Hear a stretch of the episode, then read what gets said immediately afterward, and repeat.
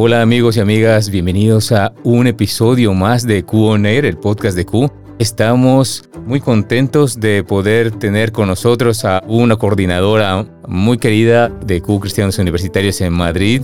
Ella es Pame Roca. Y antes que nada quiero agradecer a quienes nos escuchan por estar con nosotros y también para quienes nos han apoyado para hacer posible este tiempo, este lugar. Damos muchas gracias a la familia y amigos que sabemos que están ahí escuchando. Saludos a México, saludos a Estados Unidos, saludos a Argentina, a todos los lugares donde nos escuchan y sobre todo a ustedes chicos y chicas de Q. Si es la primera vez que escucháis Q on Air, simplemente es un espacio para poder invitar a amigos y estudiantes también, gente relacionada con las actividades de Q, para conocernos. Creemos que la conversación es importante, la amistad en Q y en el podcast también. Así que, sin más rollo, bienvenidos. Hey, bienvenidos a Q On el podcast de Q, un espacio de entrevistas y reflexión sobre los temas de la vida y la espiritualidad, un lugar donde el pensamiento y la opinión cobran voz contigo. Yo soy Mau Carrillo y esto es Q On. La conversación es la expresión de nuestro modo de pensar. Seneca.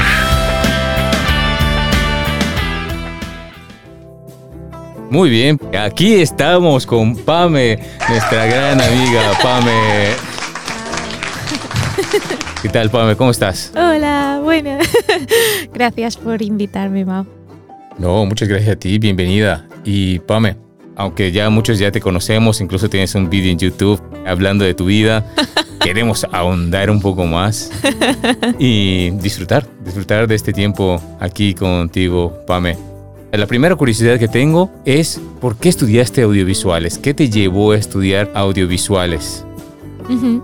Bueno, yo no lo sabía al principio que quería estudiar audiovisuales. O sea, siempre había sido una parte de mi vida que, me gustaba, pero nunca había pensado estudiarlo como para dedicarme a ello. Pero sí recuerdo que cuando era pequeñita me regalaron una cámara digital eh, de fotos que normalmente es las típicas cámaras que utilizas para hacerte fotos con tu familia de vacaciones o cosas así.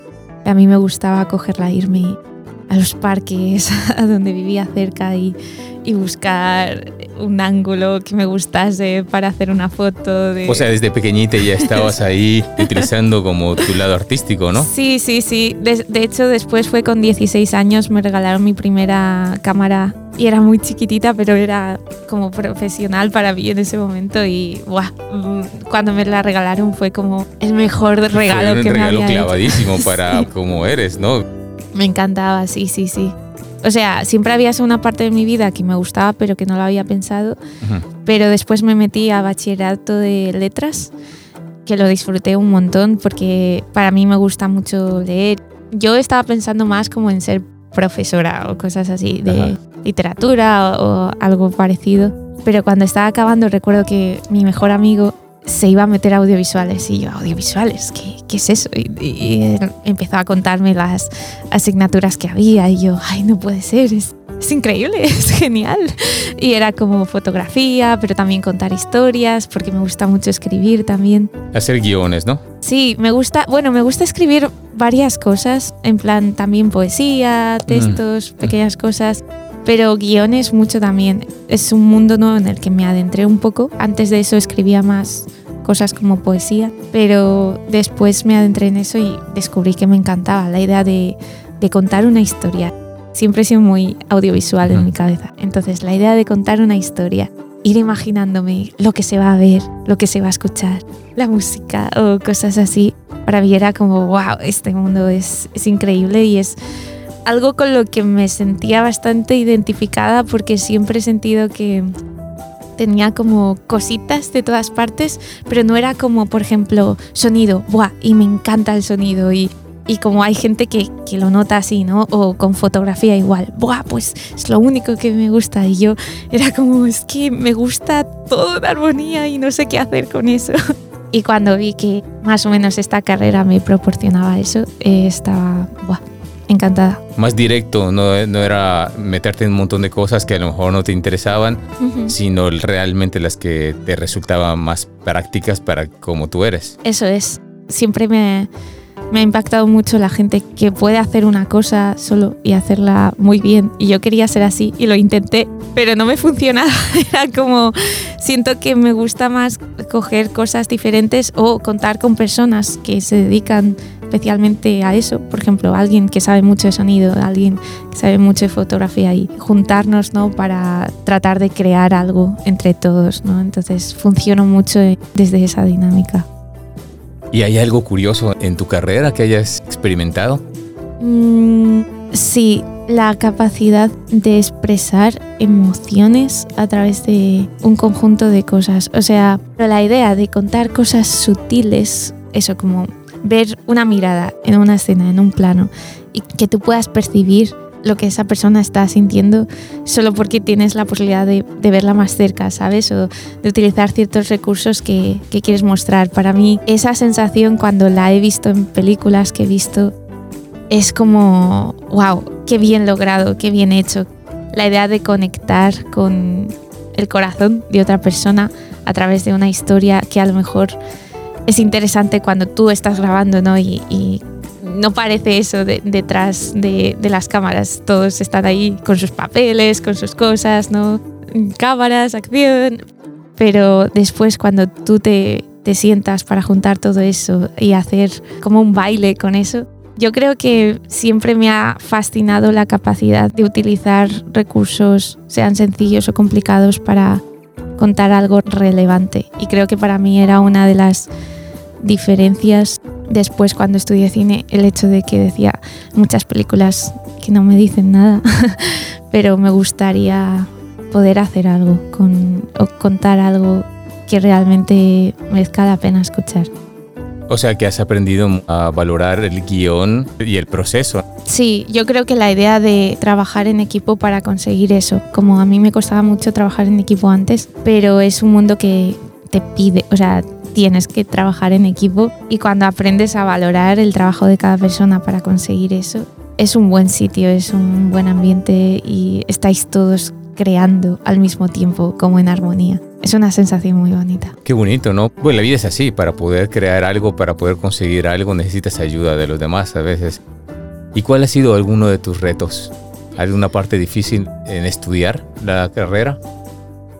Sí, creo que al mismo tiempo eh, trabajar también en equipo, eh, pero más por las tensiones, eh, por ejemplo, durante la grabación siempre está lo típico de, que se dice muchas veces entre gente que, que, es de audiovisuales. Si vamos a grabar, ese día va a pasar tres aviones, justo, ¿sabes? Si va a escuchar tres aviones justo en el cielo, si vas a grabar en Un exteriores. animal ahí ladrando.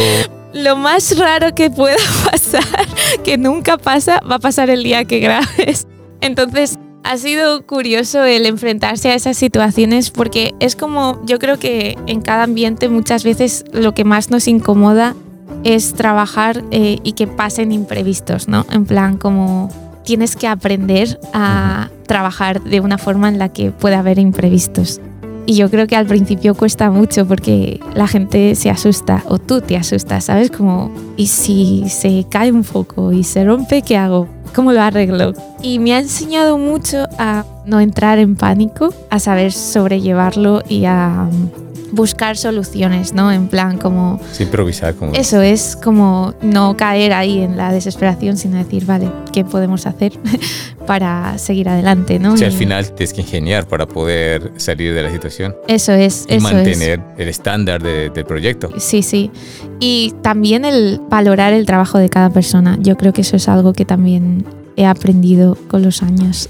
El saber que tienes que valorar y cuidar bien a las personas con las que trabajas. Se ha convertido en algo muy importante para mí porque es algo que también va a reflejar no solo el resultado, sino el proceso, ¿no? Y, yo creo que el proceso muchas veces es lo que te hace caminar hacia el resultado, ¿no? Pero no se valora tanto normalmente. Hay, hay personas que dicen, ah, solo quiero hacer esta película, me da igual cómo conseguirlo y me da igual cómo tratar a la gente pero para mí se ha convertido en algo muy importante el cuidar bien de las personas con las que estoy trabajando porque también forman parte de ello, ¿no? Y ellos también están poniendo de, de ellos. Claro, y además forma parte del ambiente de trabajo y Eso es. lo que dices tú, cómo se van a ir afrontando los imprevistos. Eso es. Oye, ¿y recuerdas algún imprevisto o algunos imprevistos curiosos? Sí, de hecho no hace mucho estábamos grabando un corto para la iglesia para Navidad y había, o sea, teníamos muchos actores Ajá. y el día de la grabación una de las actrices se, se puso malita y no pudo venir. Oh, ¿Y era una actriz principal? Sí, o sea, había un par que salían un poco más, pero sí que era alguien un poco más central. Tuvimos como un momento de, a ver, ¿qué vamos a hacer, no? Un poco de nervios, pero luego, ok, vale, vamos a adaptarlo, vamos a darle estas frases a esta persona, Ajá. vamos a intentar tal y vamos a salir adelante, ¿no? Y esa, por ejemplo, es uno de los mini infartos que, que tienes a veces, porque cuando tienes involucrada a tantas personas y a lo mejor una no puede venir, Y además si está avanzado, por ejemplo, el- la filmación y es una persona clave, ¿qué haces? es uno de esos momentos, por ejemplo, en los que también demuestras cómo quieres cuidar a las personas con las que trabajas o cómo te cuidan ellos a ti también, en plan Claro. de no pasa nada, vamos a hacer esto, va a estar todo bien. Ujú. No, y también es uno de esos momentos donde uno se da cuenta de qué es lo que le mueve, de qué uno está hecho, cómo afronta las cosas y también donde uno refleja qué tanto estamos experimentando a Dios de forma real y práctica en cara a los demás, ¿no? Eso es. Vamos a cambiar un poco de tema. Ajá. Me gustaría que nos pudieses compartir cómo es que llegaste a trabajar en Q. ¿Qué te motivó también a, a dar ese paso de haber estudiado audiovisuales y tener esa pasión en tu corazón y tomar la decisión de trabajar en Q? Bueno, primero ser becaria por dos años y luego lanzarte a ya ser una coordinadora oficial. Sí, es una buena pregunta. Yo creo que interviene mucho mi fe en, este aspecto porque recuerdo que estaba durante la pandemia y ya había hecho algunas cosas en trabajillos audiovisuales o de teatro y cosas así. Pero Dios creo que puso en mi corazón muchas cosas durante la pandemia, como en todo el mundo, pero también puso un deseo de estar para otras personas de una forma que yo tampoco lograba entender de qué forma me lo estaba diciendo. Yo era como, Señor, estoy aquí para ti, tú sabes el próximo sitio donde estaré. Yo no lo sé, pero prepárame, ¿no? Para, para cuando llegue el momento y pueda verlo. Y pasé mucho tiempo así, como sabiendo que Dios estaba haciendo algo, pero sin saber exactamente hacia dónde estaba yendo. Lo que sabía es que tenía muchas cosas en mi cabeza, como, wow, me gusta el audiovisual, pero es verdad que en los últimos cortos o cosas así, las personas se habían convertido en algo fundamental en, mi vida, en el sentido de no solo hacer un proyecto audiovisual y ya está, sino lo que decía antes, como relación, crear relaciones entre las personas también con las que estás, eh, compartir de lo que Dios me estaba enseñando a través de mi trabajo, pero de mi vida también. Esos pequeños cambios que sabes que solo son de Él eh, o que solo puede hacer Él, ¿no? De querer cuidar a los demás, pero no saber cómo tampoco. Y recuerdo que justo después conocí, bueno, conocí a dos personas muy especiales. que una está aquí conmigo. Ay, qué Conocí chuli. a ti y a Alba. Y recuerdo que la primera vez que me estabais hablando de lo que estabais haciendo con Q en las universidades, con las actividades, Ujú. con vuestra fe, y yo estaba como, oh, wow, o sea, Además que nos conocimos con mascarilla y toda la cosa. sí, Bueno, hubo un momento que nos que la quitamos porque, bueno, fue la escapada que tuvimos a las afueras de Madrid, de otra vez a la naturaleza, y conocimos a mucha gente, entre ellos nos conocimos a ti, a, a Benny, Ujú. y sí, sí, sí, me acuerdo de ese, de ese tipo, perdón. Sí, sí, fue súper gracioso porque recuerdo que en cuanto me contasteis lo que estabais haciendo, fue como, wow, o sea, es como tal cual, se parece mucho a, a oraciones que he hecho. Pero iba un poco como, bueno, no sé, en plan, ya, ya veremos. Pero cuando os fui conociendo más y recuerdo que me estabais hablando más y más y más de Q, no sé, algo mm, en mí se movió mucho, sobre todo con universitarios, porque es una edad en la que siento que es muy importante, es eh, muy clave en la vida de una persona. Eh, esa edad, ¿no? Porque creo que es la edad en la que mm, ya eres más independiente, no solo en tu vida rutinaria, sino en, en tu forma de pensar también. O sea, es el momento en el que ya como los padres, o sea, su influencia es, pero tú también estás empezando a pensar por ti, sacar conclusiones, escuchar cosas que nunca has escuchado también, ¿no? Y, y me ha llamado mucho la atención cómo creabais una comunidad para hablar de cosas profundas, para hablar de Dios y al mismo tiempo para unir unos universitarios con otros, para madurar de una forma en la que yo creo que, que lo he visto desde el, primer momento en el que estaba aquí, o sea, la, la forma en la que se hablan los unos a los otros, en los que se hacen amigos, empiezan a, a crear eh, espacios para conversar de cosas relevantes de la vida. Yo lo vi y dije, mm, yo quiero estar ahí. yo quiero, no sé haciendo qué, pero, pero quiero estar ahí. Y curiosamente después Dios utilizó muchas cosas que, que ya había estudiado, había hecho para poder ayudar un poquito en lo que pudiese también. Entonces fue como un conjunto de cosas, pero me sentí muy abrazada y muy muy segura de que Dios me estaba marcando esa dirección. Además, Él abrió todas las puertas, casi como, y yo casi sin que me diese cuenta. Así que ya estoy muy, muy agradecida de estar aquí hoy en día también. Pues nosotros estamos súper contentos y además este podcast también es una manera de celebrar de que has podido conseguir esos dos años que estuviste de becaria y sobre todo el proceso que ha requerido para ti, mezclado con cosas también que sucedieron en tu vida, que fueron un momento duro. Mm. Celebramos mucho esa victoria, esa conquista que has tenido. Oh Venga. Pame ha conseguido estar con nosotros ya en Q como nuestra compañera. Me encanta. Nuestra compañera de trabajo. Me siento como, ya, como una reina. no, no, está bien. Gracias, Ma, muchas gracias. Me, me animan mucho tus palabras también. Comentabas que te llamaba la atención en estar trabajando con Q y lo primero que te llamó la atención para acercarte y lanzarte es la importancia que has visto en los estudiantes, en la gente, sobre la edad universitaria en cuanto a la fe, a la vida, este proceso, este de encontrarse con la realidad de la vida y, y asumir la responsabilidad de tu vida. Como decías tú, no son nuestros padres los que están influyendo en ese momento, sino es la propia vida, las circunstancias y nosotros tenemos que ir tomando decisiones en esta edad, ¿no?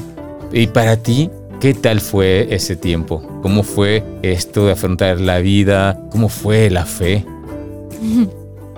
La verdad es que para mí esa etapa fue súper intensa. Pasaron tantas cosas en cuatro años, cosas que nunca pensaba que iba a experimentar o a pensar en eso. Yo conocí a Dios durante este proceso de mi universidad.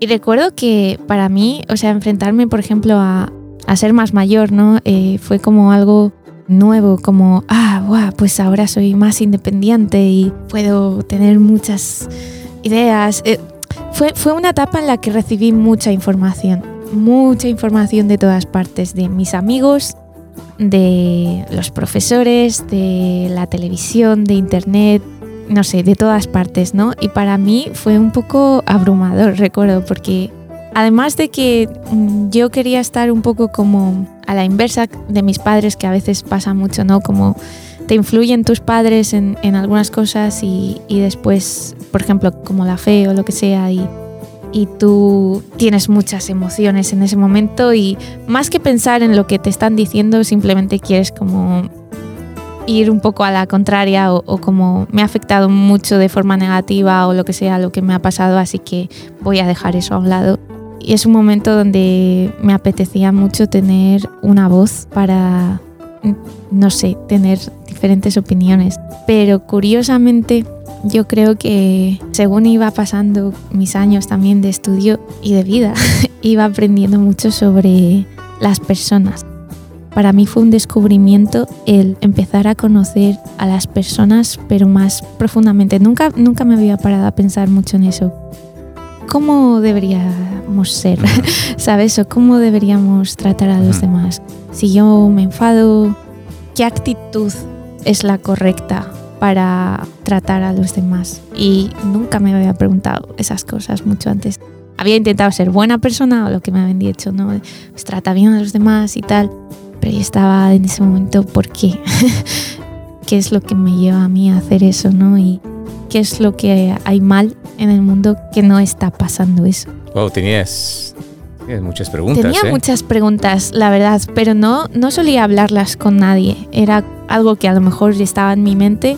Alguna vez hablaba intentaba hablar con algunos amigos que a veces, o sea, sí se abrían y hablábamos mucho, pero un poco como sin querer llegar a una conclusión, ¿sabes? Más como un poco para explorar, pero un poco más. Sí que tenía muchas preguntas, pero no solía hablarlas. Y después en la universidad conocí a, un amigo, bueno, a Benny, y recuerdo que empecé a tener este tipo de conversaciones con él, así un poco más profundas, más como bueno, ¿y por qué crees lo que crees? ¿no? Él creía en Dios, yo no. yo era muy anti todo y tenía muchas emociones, pero es verdad que tampoco nunca me había parado a expresar profundamente como por qué no creía en Dios, ¿no? Eh, para mí era como, bueno, pues ¿por qué sí voy a creer en Dios? Me hacía esa pregunta, ¿no? Que, que me convenzan, ¿no? Que me den las respuestas para que yo pueda creer en Dios, entonces ya hablaremos. Pero mientras estaba hablando con él, recuerdo que yo misma empecé a hacerme ciertas preguntas que para mí eran como hacia dónde va todo esto, qué sentido tiene, qué puedo ver de Dios que veo en mí, que veo en los demás, que veo a mi alrededor. Para mí al principio era un poco como cómo puedo encontrarle sentido a las cosas y ahí, a partir de ahí fue un viaje muy largo. fue como un poco aprender también a humillarme en el sentido de no de no de tratarme mal, sino de reconocer que hay muchas cosas que no sé. Y para mí fue ese momento en el que dije, no sé, no sé la respuesta a esto, de por qué lo creo, y tampoco sé la respuesta de, de por qué no lo creo y a partir de ahí fue un, viaje interesante en cómo trataba a los demás, cómo me veía a mí misma tratando a los demás también. Y después el ver a Dios. Fue un proceso de autoevaluación profundo, ¿no? Bastante profundo. Fue muy profundo y yo creo que realmente pasa, lo que pasa es que muchas veces lo dejamos un poquito a un lado, ¿no? O lo acallamos, pero yo creo que según vas creciendo y vas metiéndote más en lo que significa tener un trabajo, forjar amistades, despedirte de personas, conocer nuevas personas. Empiezas a hacerte estas preguntas sin... Casi vienen solas, es que yo creo que es muy natural. Sí, son parte natural, parece ser, del ser humano, ¿no? Que al final te encuentras con eso. Sí, y, y creo que si nos salen estas preguntas, debe ser importante escucharlas no creo que salgan sin más, yo creo que tienen un sentido, entonces cuando las escuchamos puedes descubrir cosas o preguntas nuevas que ni siquiera te habías hecho antes. Así que para mí fue un proceso muy importante y después cuando vi sobre todo la persona de Jesús, siempre para mí había sido como, o sea, todos los años anteriores de mi estudio, la persona de Jesús era casi un meme. Alguien que, ah, bueno, la gente que cree, ¿sabes? En plan, y te reías y decías como, qué tontería, ¿cómo, ¿cómo vas a creer en una persona que ha muerto y resucitado y, cuál es el punto de todo eso? Yo recuerdo que ni siquiera me hacía esas preguntas de, ¿y por qué resucitó? Después empecé a hacerme esas preguntas como que sabía la historia, pero no el significado ni, ni el punto. Entonces, para mí la figura de Jesús era muy desconocida. Alguien en una cruz y poco más. es algo muy curioso, simplemente por, por curiosidad y decir, bueno, ¿y esto tan raro? ¿Cómo es que lo cree la gente? ¿Qué significa todo esto, como dices tú, no? Que sí, que todo esto es estar habituado a algo trascendente que es increíble sin querer, le restamos importancia. Sí, completamente. Además, si te paras a pensarlo, es muy interesante porque es la figura más conocida de, de la historia en el mundo y muchas veces nuestra reacción a eso es como, ah, bueno, no será para tanto. Pero después, yo por ejemplo, que me gustaba mucho leer en bachillerato y con algunos autores, la gente que, sobre todo que, que les gusta la literatura y cosas así también, que disfrutan ¿no? de, de leer, al final escuchaba a muchas personas hablar como de algunos autores con mucha autoridad. A mí me encanta. ¿En qué sentido? Autoridad en su forma de pensar, por ejemplo, que hay autores que han influido mucho en tu forma de ver las cosas, eh, de, ver el mundo. Siempre me ha interesado eso, ¿no? Cuando escucho a alguien hablar mucho de, de, cómo le ha impactado a alguien, me gusta mucho escuchar por qué.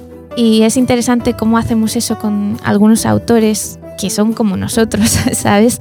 Pero después, por ejemplo, con la Biblia somos muy reacios, ¿no? Y está como esa distancia desde el principio que decimos, vale, eso no, pero todo lo demás sí.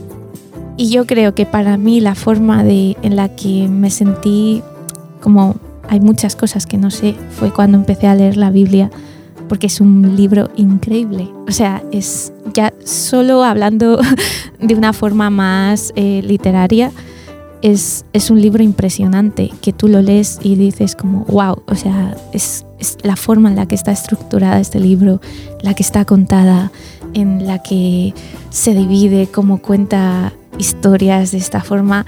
O sea, ya solo como libro es increíble y me dio mucha pena el hecho de no haberlo leído solo por, por decir, jo, yo que me gusta mucho eh, hablar sobre estas cosas y no he leído un libro que parece como esencial en, en, este aspecto, ¿sabes? Que muestra tanta belleza, tanta... O sea, es que tú lo lees y dices, esto es, lo ha escrito un genio, ¿sabes? Pero ¿Cuál, ¿Cuál, fue, perdón, cuál fue tu impresión al leerla por primera vez? Bueno, al principio, la verdad, yo pensaba, no me estoy enterando de nada, en plan, porque empecé con uno de los evangelios, creo que era Mateo. O sea, eran frases como cortas que contaban cosas muy rápido, ¿sabes? En plan, y, yo estaba como, pero qué, ¿qué está pasando? No me estoy enterando del punto aquí, ¿no? Además, es que está escrito de una forma en la que creo que es única, como no creo que haya otros libros que están escritos de esta manera, porque ahí estás viendo como alguien que estaba viviendo algo, está escribiendo lo que ha vivido. Y luego lo ves de cuatro formas diferentes en los evangelios. Y en Mateo recuerdo que estaba muy confundida, pero muy intrigada también. Y después iba viendo lo que se estaba contando. Por ejemplo, era como, vale, estas personas parecen muy ofendidas por lo que ha dicho Jesús. ¿Por qué? Y querías saberlo. Y después cuando empiezas a ver más la persona de Jesús, bueno, para mí Juan fue definitivo, fue increíble, me tocó mucho, mucho el corazón. Pero cuando lees sobre Jesús en este sentido, hacía unas preguntas que yo me quedaba loca, en plan, yo estaba como, ay, es que son preguntas que estaban en mi corazón también, pero él las ha hecho de una forma mucho mejor de lo que yo lo suelo hacer. Y también su respuesta, su interacción, ves como la hipocresía también y cómo reacciona él a la hipocresía, que era algo que yo tenía muy dentro con la iglesia, por ejemplo, ¿no? Y decía, ah, son unos hipócritas o, o, cosas así. Y ves cómo reacciona Jesús ante, ante la gente religiosa, ¿no? Como dice, os preocupáis más por cómo se ve el vaso por fuera que estar limpios por dentro, ¿no? Que realmente es, es, lo importante. Y sí, y utiliza palabras bastante fuertes para esa época y para ellos, o sea, muy, muy sí, fuertes. Como insultarles casi, o sea... Completamente. Y lo curioso es que él, o sea, iba hablando, haciendo milagros, ¿no? Como sanando personas. Y para mí lo súper interesante era, ¿por qué estas personas se están enfadando con él? Por hacer eso. Yo no lo entendía, era como, pero ¿por qué? ¿Por qué tanto odio, no? Tanto resentimiento. O sea, no ha hecho nada, nada más que hablar y sanar personas, ¿no? Y, luego cuando vi que, ah, se sienten ofendidos. Pero ¿por qué? ¿Qué hay ahí que, que, hace que se sientan ofendidos con eso? Entonces yo tenía que seguir leyendo, yo tenía que seguir leyendo. Te fue intrigando, ¿no? Sí, aquí creando la intriga. ¿Y qué descubriste? ¿Recuerdas? Yo descubrí que yo estaba leyendo a, Jesús como una persona, como un maestro, por decirlo así, ¿no? Alguien que estaba enseñando a otras personas a cosas relevantes. Leí sobre la cruz en ese momento, entendí por primera vez lo que significaba, no solo como Jesús en una cruz, como lo había visto antes en una imagen típica o algo así, sino entendí lo que eso unía entre Dios y nosotros y todas las preguntas que, que, yo me había hecho en cuanto a Dios, en cuanto, ¿dónde estabas tú cuando tal? O, ¿Dónde has estado cuando tal? O si fueses un Dios bueno, podrías sentir lo que nosotros sentimos cuando vi que Jesús era Dios, que se había encarnado, que había experimentado todo, pero no solo eso, sino que todo lo que está caído en el mundo ha ido hacia Él para que puedas estar con Él y, y, descubrir algo mucho más allá. En ese momento yo sabía que no me iba a olvidar de eso nunca. Yo sabía, ah, puedo intentar dejarlo en un rincón, pero sé que va a estar sonando en mi cabeza como un ruidito ahí de fondo siempre. Y yo sabía que si yo daba la espalda a eso, lo estaba haciendo conscientemente, uh -huh. pero no honestamente. Es como cuando descubres algo, es como si tú estás buscando una cosa en tu habitación y enciendes la luz y lo ves y lo encuentras pero quieres seguir pensando que no lo has encontrado, así que apagas la luz, ¿sabes? Y dices como, ah, no, no, no lo he visto. Y es curioso esto que dices con respecto a, no, esta imagen, bueno, este ejemplo de la luz, porque claro, realmente es algo que cuando conoces a Jesús, de esta forma que tú lo vas descubriendo, más allá de lo que has escuchado, más allá de tus propios prejuicios, de lo que has entendido, lo que desgraciadamente hemos muchas veces escuchado durante nuestra vida equivocado de Él, cuando ya descubres eso es como la Biblia también lo habla, ¿no? Se enciende una luz, hay algo que despierta en ti, mm. pero que te resuena en tu interior y que es difícil decir, bueno, esto no ha pasado y sigo adelante mi vida. Mm. Realmente tienes que apagar una parte de ti que ya encendió mm. y que es algo precioso, es algo que ha traído riqueza y ha traído, como la Biblia habla, ¿no? Como Dios habla, ha traído vida, ha hecho un chispazo, algo en tu interior que se ha empezado a producir. Mm, sí, yo creo que somos, somos así, es como, yo me imagino la, la ciencia igual, como cuando descubren algo nuevo, no pueden no volver a prestarle atención. O sea, un descubrimiento es un descubrimiento, no, no puedes echarlo a un lado y ya está, ¿no? O algo dentro de ti te dice que eso no, no deberías hacerlo, ¿no? Y no solo eso, para mí venido, también ¿no? fue el ver que es Empecé bueno. a darme cuenta de eso. Entender esa palabra para mí me ha costado los egipcios muchos años eh, tienen una costumbre de que pero entender que de alguien. Dios es no bueno, puedes dejar sí. interiorizarlo. Eso eh, es como tienes que terminar el concepto de bueno porque según es me mala suerte, detrás mala suerte de la familia pequeña. y Sí. más si hay mujeres el concepto jóvenes. de bueno Entonces dije, esto está Claramente no difícil soy de poder- eso es bueno. No O sea, es de una característica Ya está, viene de solucionado ha el sido enigma. bastante interesante porque Ya, Sí, sí, sí. escuchas mucho en el no- mundo de por tienes que ser bueno, tienes que hacer cosas buenas. de la vida y tú te dices, ¿qué significa eso? ¿Y por qué es tan importante? Porque nadie te va a decir en las noticias, haz cosas malas, ¿sabes? En plan, vamos a hacer cosas malas. Es, es curioso que sí que hay un impulso, ¿no? A, a querer ser buenos, a querer hacer cosas buenas, ¿no? Como te dicen, haz cosas buenas, trata bien a la gente, Ujú. te enseñan que eso está bien y tú dices, pero ¿por qué? O sea, ¿de, de dónde nace esa idea? ¿no? Y porque muchas veces hacer lo bueno no es precisamente lo que nos va a beneficiar más. A veces, por ejemplo, tienes que sacrificarte por otra persona y, sabes que estás haciendo algo bueno, pero no te está beneficiando a ti. Y para mí eso era como, ¿de dónde viene esa idea? ¿Quién ha puesto eso en el corazón o en nuestra mente? Y el descubrir que Dios era bueno era como un salto de confianza realmente en que hay veces que a lo mejor hay cosas que no puedo entender, pero solo el hecho de ver la persona de Jesús te hace hacerte muchas preguntas. Recuerdo que estaba viendo una película hace unos meses y en una parte de la película una niña pequeña le preguntaba a su padre, ¿es verdad que Jesús eh, es Dios y tal? No era una película cristiana, era una película... Eh, salía Chris Evans, creo.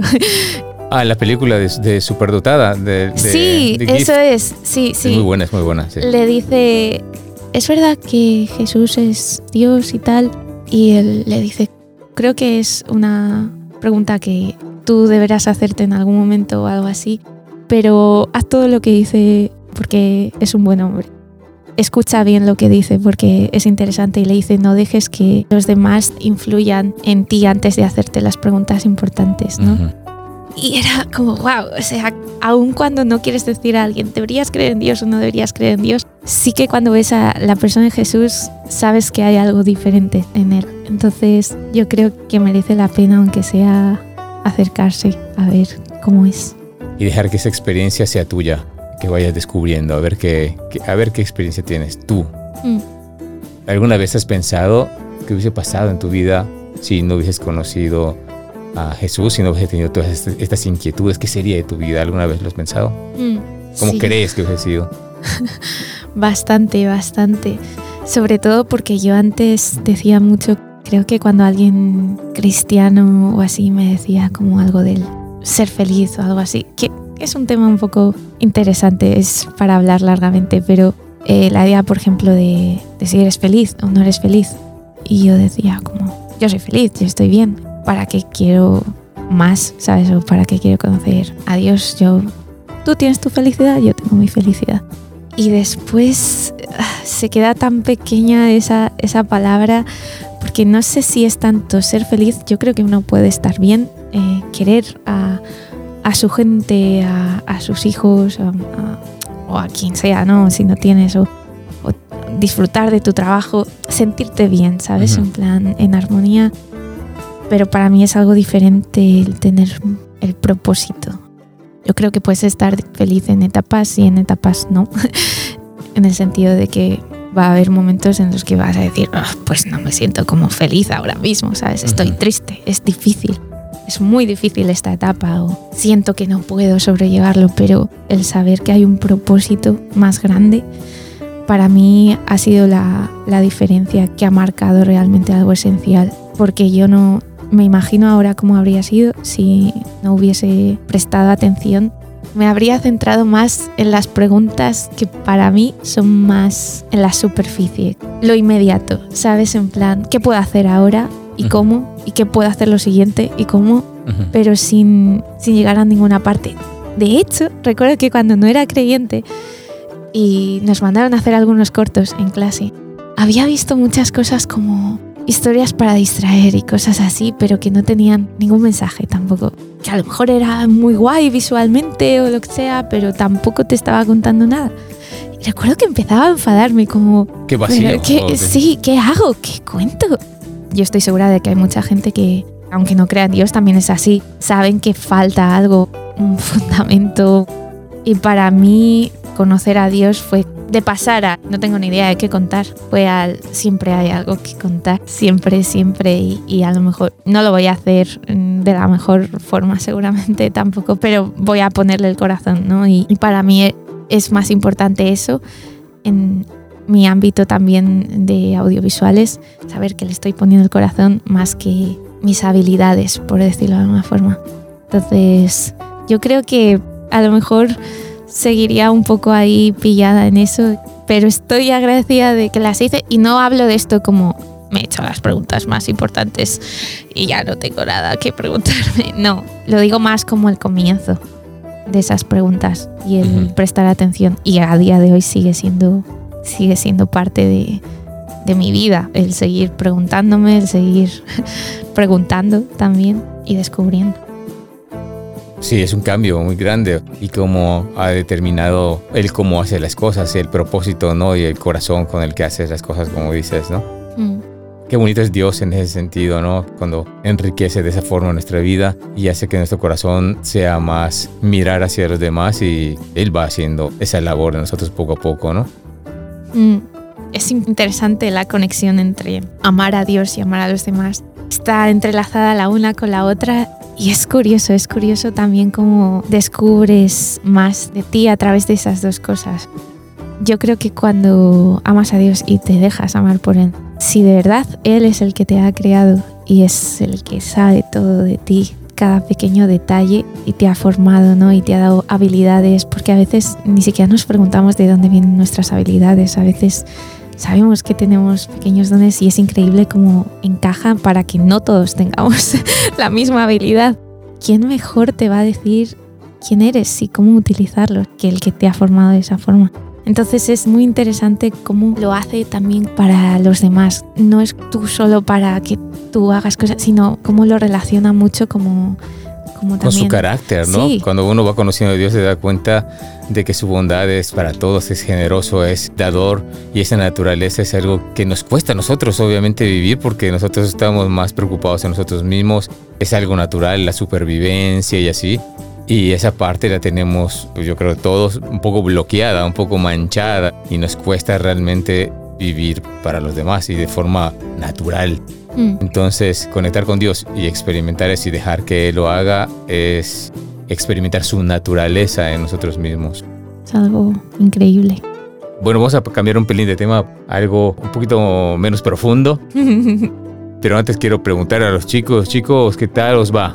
Tá gostando? Sí, chicos, ¿cómo lo llevan? Quer mais? Vamos a seguir adelante. Ya que estamos comenzando este nuevo año, ¿qué aprendizajes te ha dejado el año pasado? Habías dicho menos profundo. Eh, Sí, difícil, ¿eh? Difícil. Es difícil, es Sí, difícil. sí, difícil. Mm, Pero bueno, mira, tú, Feel it in your soul. tú siéntelo en tu alma. eh, bueno, una cosa curiosa, no sé si decir, he aprendido, al menos he prestado más atención a las despedidas. Ha habido mucha gente este año que eran amigos muy, bueno, son amigos muy queridos pero que por una razón o por otra pues se han tenido que ir a otras partes, a otro país, o a otra zona de España. Creo que es la primera vez en mi vida que he tenido que despedirme de tanta gente. Oh, wow. Sí, bueno, ha sido interesante porque creo que he aprendido mucho sobre lo que significan las amistades, a la amistad más allá de que alguien esté físicamente o no Sí, en, en sí. el mismo lugar que tú, a cómo procesar también una despedida o qué está significando para ti el decir adiós a esa persona y el cómo recibes las cosas nuevas o las personas nuevas que vas conociendo, ¿no?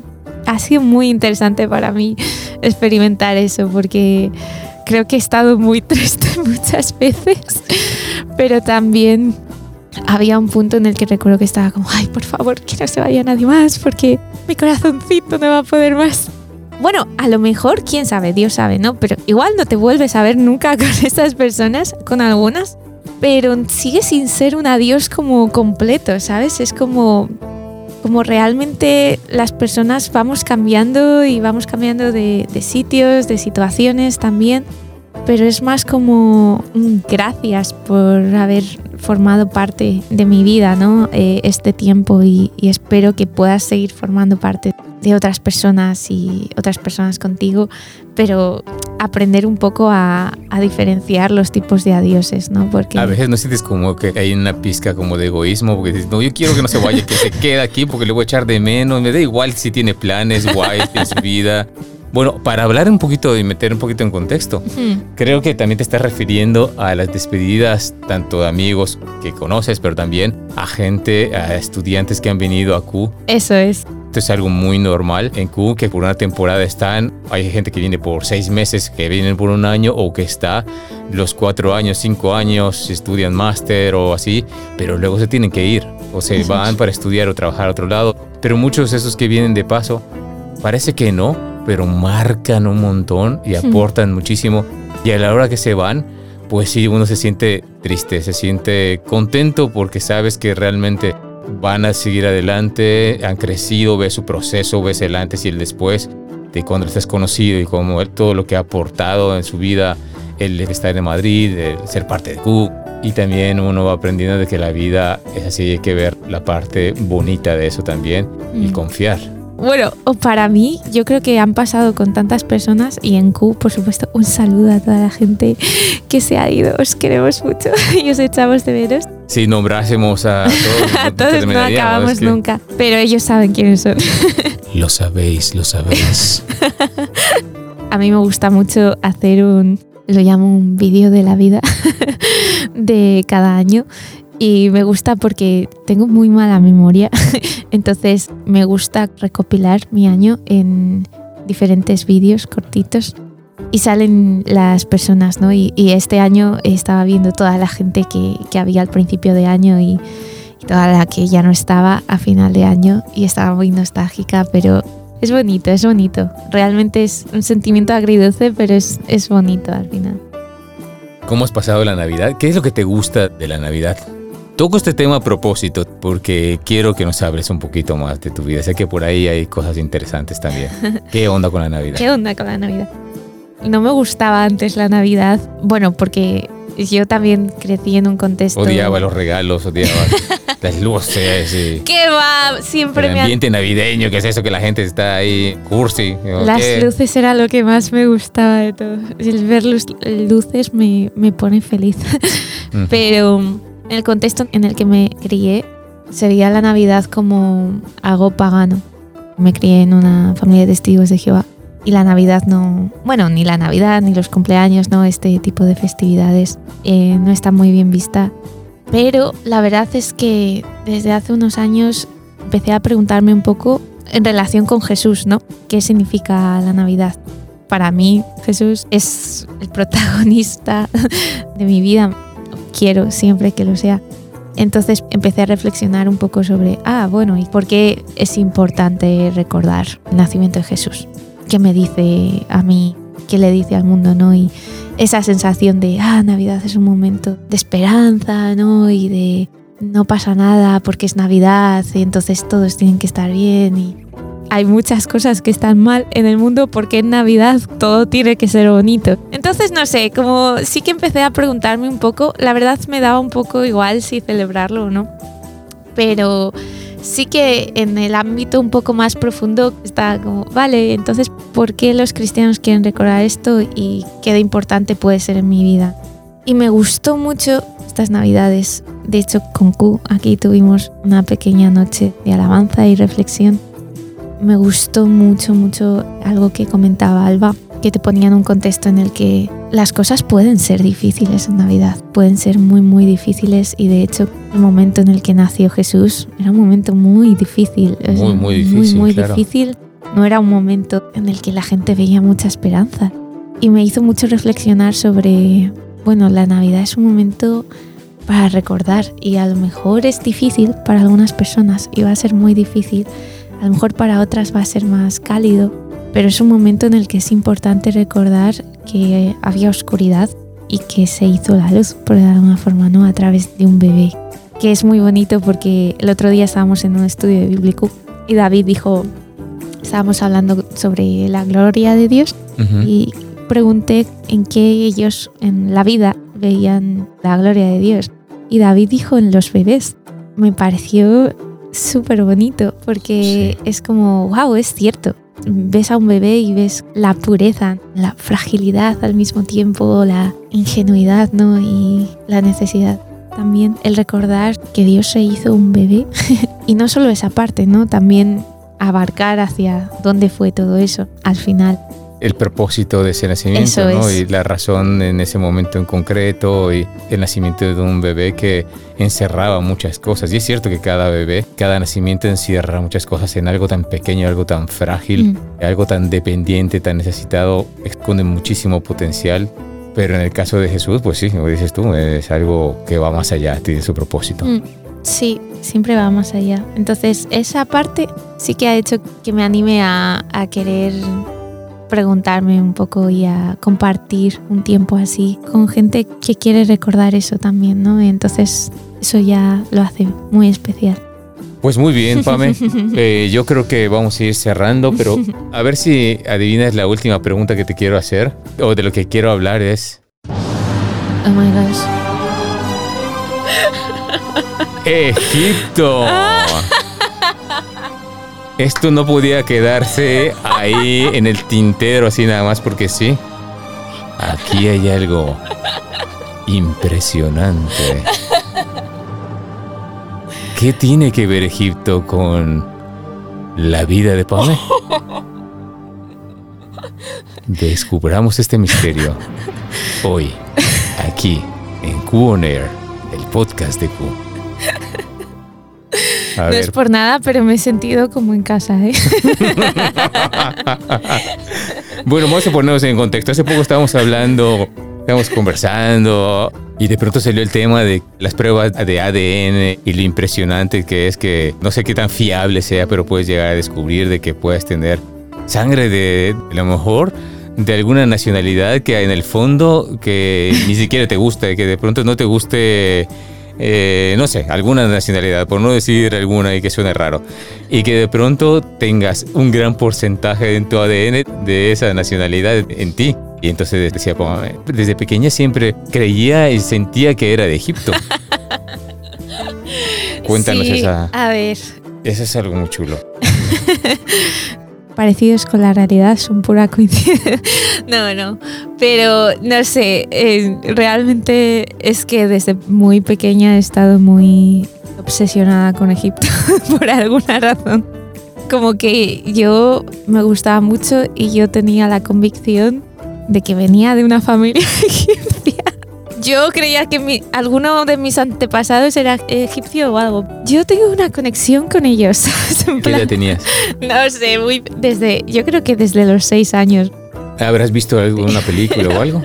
Mi favorita era la momia, obviamente.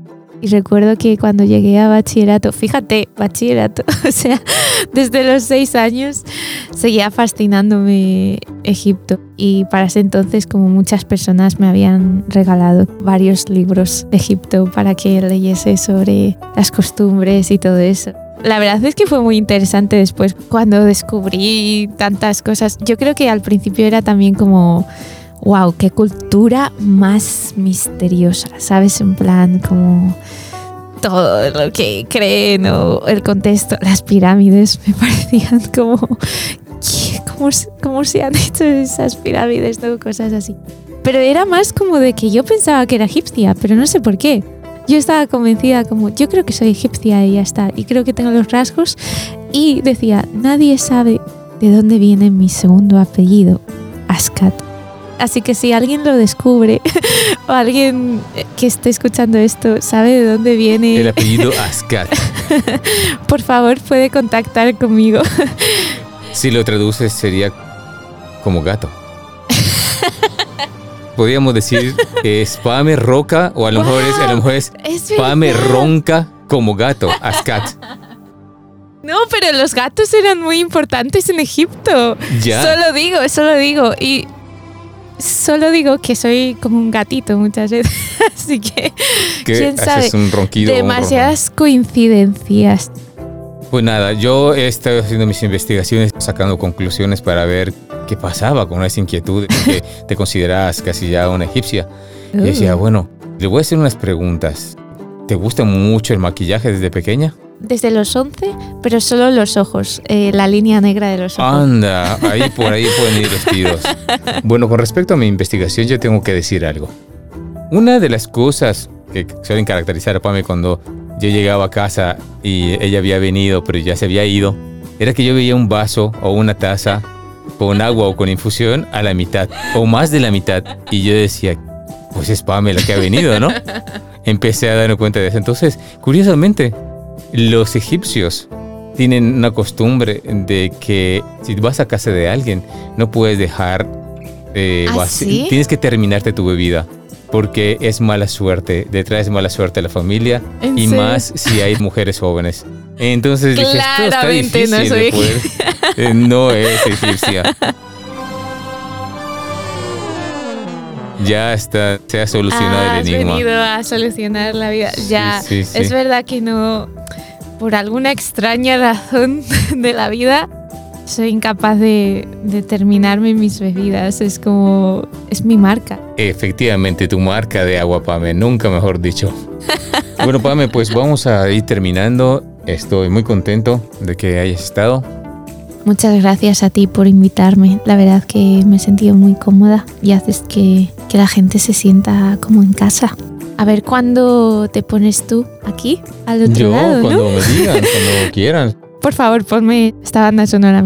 Mao, un mexicano que vino y voló hacia España en busca de algo más. Un tesoro. Una verdad. Bueno chicos, con eso terminamos con el misterio de Pame resuelto. Gracias por estar con nosotros. Ahora sí nos vamos hasta el próximo episodio. Chao. Hasta luego. Estás escuchando. Estás escuchando. Q on Air, el podcast de Q. Estoy nerviosa. ¿Estás nerviosa? No te preocupes, no te preocupes. Que fluya. ¿Cómo deberíamos tratar a los demás? ¿Qué actitud es la correcta para tratar a los demás? Si pudiera hablar todos los idiomas del mundo y de los ángeles, pero no amara a los demás, yo solo sería un metal ruidoso o un címbalo que resuena.